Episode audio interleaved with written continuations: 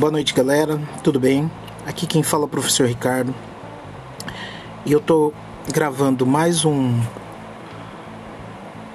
um podcast relacionado a hipótese, teoria e lei. A ideia é que a gente tenha uma visão melhor estabelecida ou uma visão um pouco mais formal acerca desses temas que são muitas vezes utilizados como sinônimos e eles não são.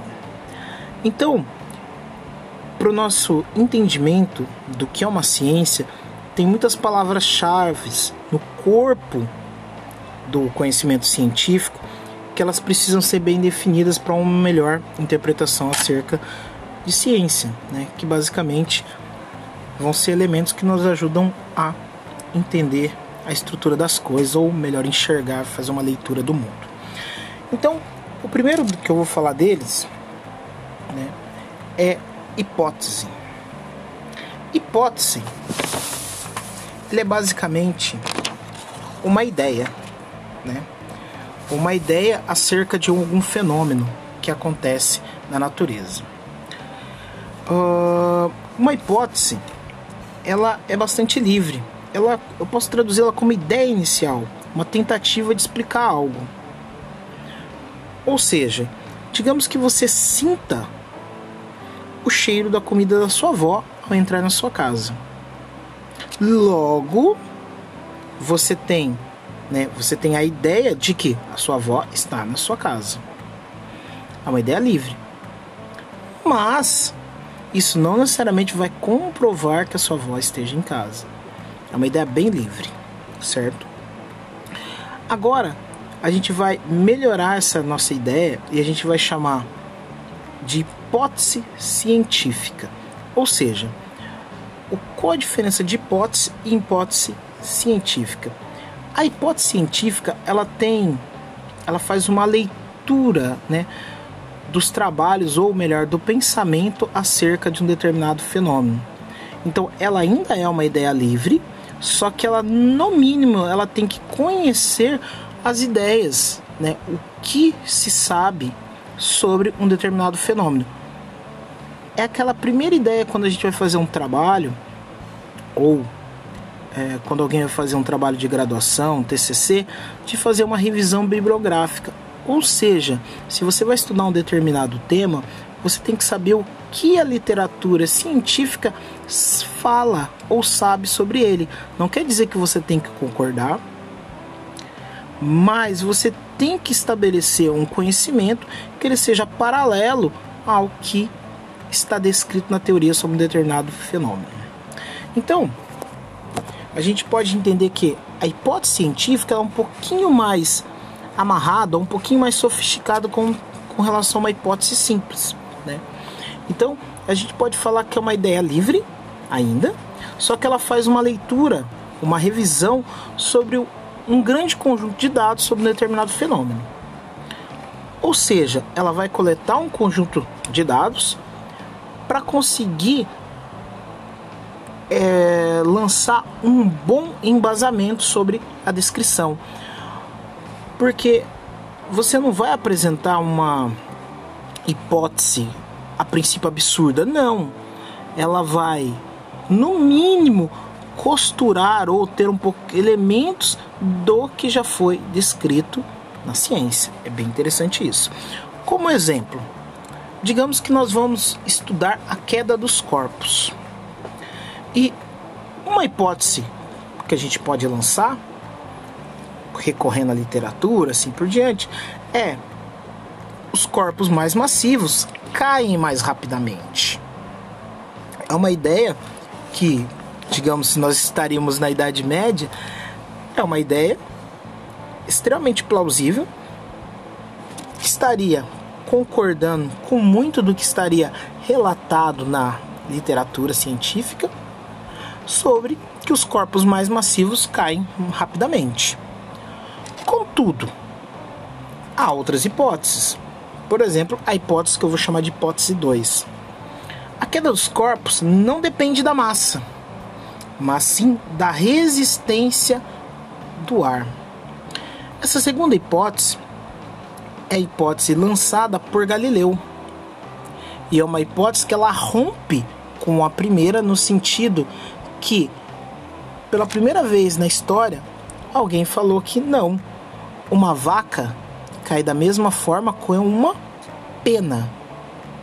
A diferença, né, é, ou melhor, uma vaca uma pena cai da mesma forma caso que você retire o ar, né, que a princípio é uma ideia bastante difícil de ser feita.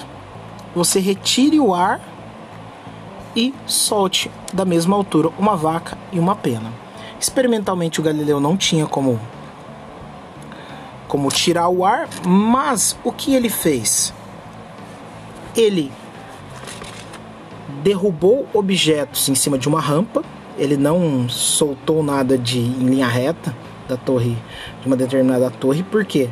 Porque eles cairiam muito rápido e daí ele não conseguiria verificar. Ele soltou objetos de uma rampa. E soltando objetos de uma rampa, ele soltou um objeto de uma determinada massa, digamos um quilo.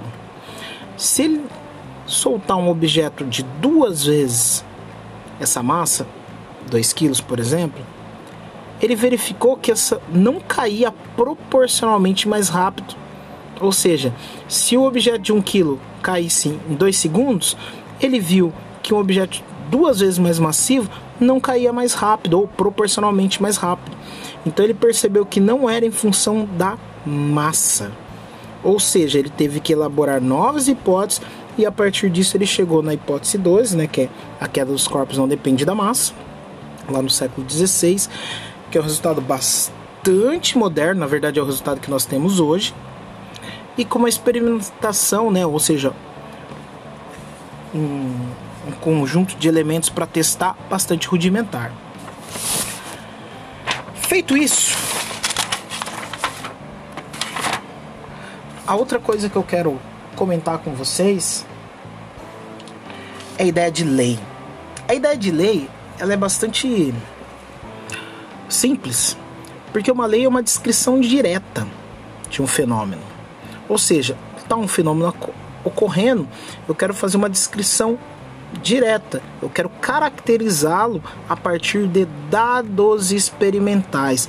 A gente tem que lembrar que uma lei ela é fundamentada em medidas. Eu tenho um conjunto de medidas que modelam, ou seja, as medidas que eu tenho, elas vão formatar matematicamente a minha intuição sobre um determinado fenômeno. Então, eu posso falar que a experimentação fornece dados, medidas, ou seja, parâmetros objetivos. Ou seja, é, não é maior, não é. Uh, não é qualitativo. Não.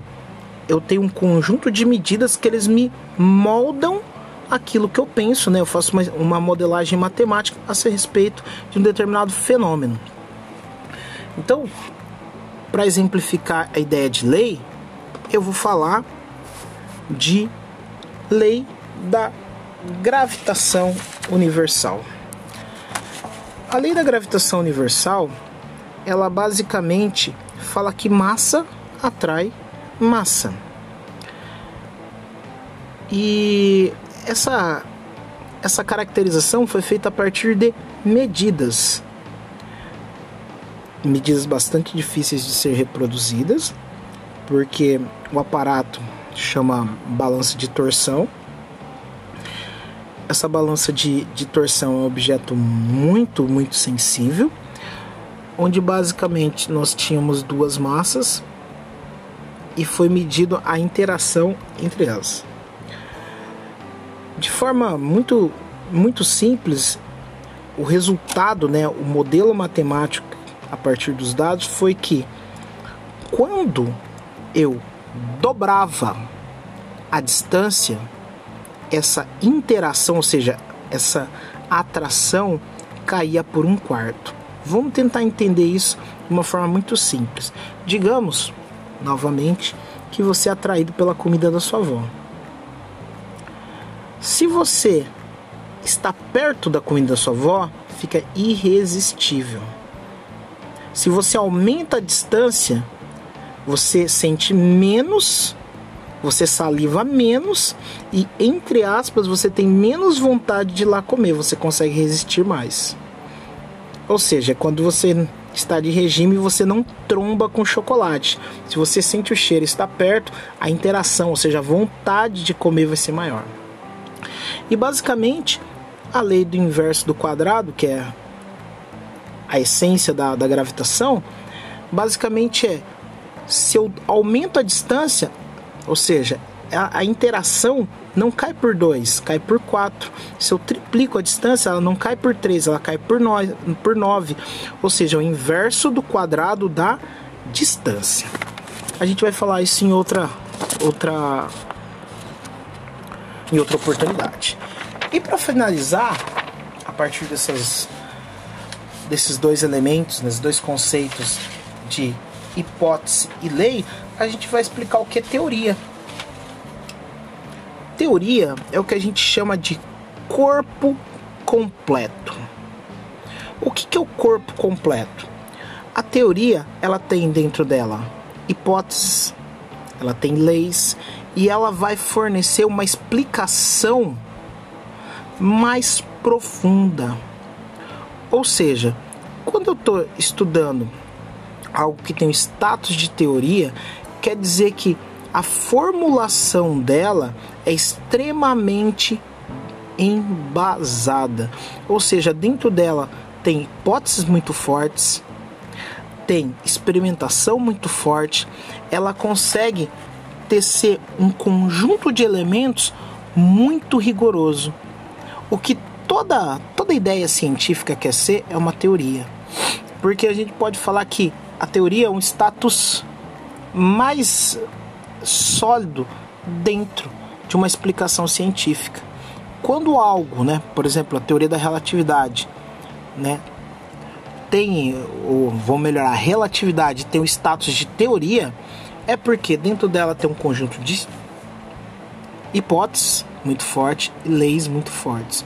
Ou seja, quando eu quero estudar a descrição da relatividade, o que, que isso significa? Eu quero estudar em profundidade o contexto no qual a relatividade está inserida.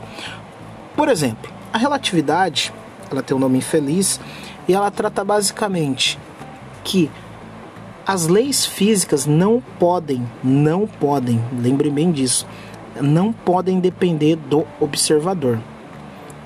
Nesse primeiro momento, ela já rompe com a física clássica, porque a gente fala que a física pode, né, depende do observador. A teoria da relatividade fala não, eu tenho que procurar uma maneira de escrever a minha descrição da realidade de forma que o observador não interfira. Que é uma outra coisa que a gente vai uh, descrever em outra em outra oportunidade para não ficar extremamente grande. Então, basicamente, o que eu quero que vocês façam como tarefa, eu quero que vocês